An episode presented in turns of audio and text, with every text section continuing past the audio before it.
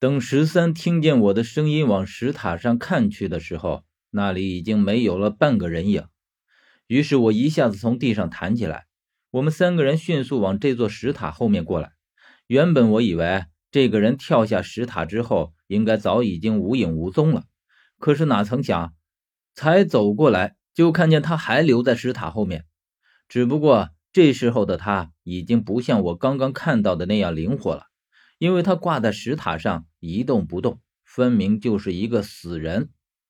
他的身体悬挂在石塔上，一根透明的线勒着他的脖子，而线的另一头缠在石塔上。为了确定他的确已经是一个死人，十三上前摸了摸他的脖子，探了探他的鼻息，然后说：“全身冰凉，看样子应该死了有一些时候了。”何远，刚刚你确定看到的是一个活人？当然确定，我明明看见他一直盯着我们，被我发现了之后，立刻从石塔上跳了下去。不是摔下去的？哎呀，是跳下去的。我还没有糊涂到分不清跳下去和摔下去是什么样子，那就奇怪了。如果说刚刚他还是一个活人的话，怎么可能才这么一会儿身体就完全凉了？按理说现在身体应该还是温的才对，除非……他说到这里的时候，转过头来看着我，我已经知道他想说什么了。我说道：“除非他本来就是一具尸体。”起尸，活尸。可是，如果说他是活尸的话，却在他的身上找不到半点腐烂和干涸，可以说是尸体特有的痕迹，好似他真的才是刚刚才死去一样。而说他是死尸吧，可是我总感觉有哪里不对，因为他给人的样子不大像活尸，而且活尸身上有一股浓烈的腐尸味儿，这具尸体什么气味都没有。所以，我基本上确定，这既不是起尸，也不是活尸。可是这两种都不是，又如何解释刚刚死去就全身凉透的情况呢？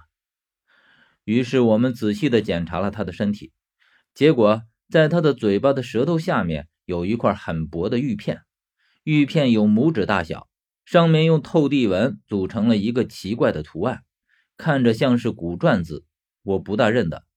但是看到透地纹的时候，我却想起了一件东西——摸金符。摸金符上也纹着透地纹，而且摸金符上的透地纹的目的是用来驱邪用的。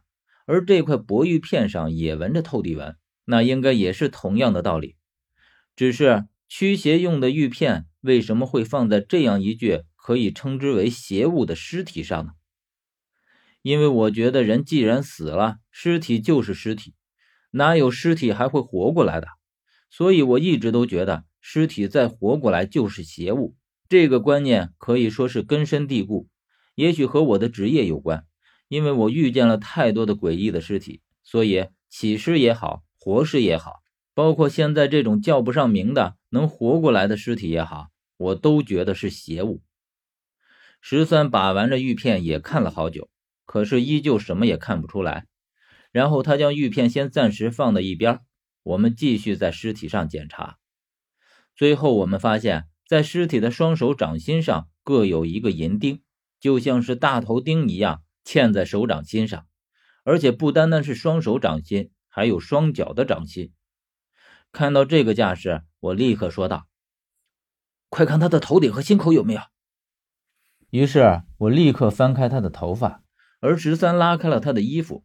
果然，在他的头顶、百会穴和心口上都有这样的银钉。我虽然猜到这两处会有银钉，可是却不知道这个银钉被叫做什么。我只是觉得这个银钉和尸体活过来有关。而既然他的手心、脚心都有银钉，那么心口和头顶的百会穴是必不可少的。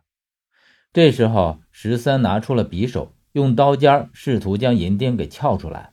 等他将银钉撬出来一些之后，就用手来拉，他边拉边说：“这银钉似乎并不短呀。”等他拉出来十多厘米的时候，我才发现这钉子不但不短，而且还很细很软，似乎一直顺着手掌插进了手臂里。而且将银钉拔出来的时候，上面沾满了乌黑的血渍，说明银针也应该是顺着血管插进去的，而尸体的血液早已经凝固了，这也就说明这的确是一具尸体无疑。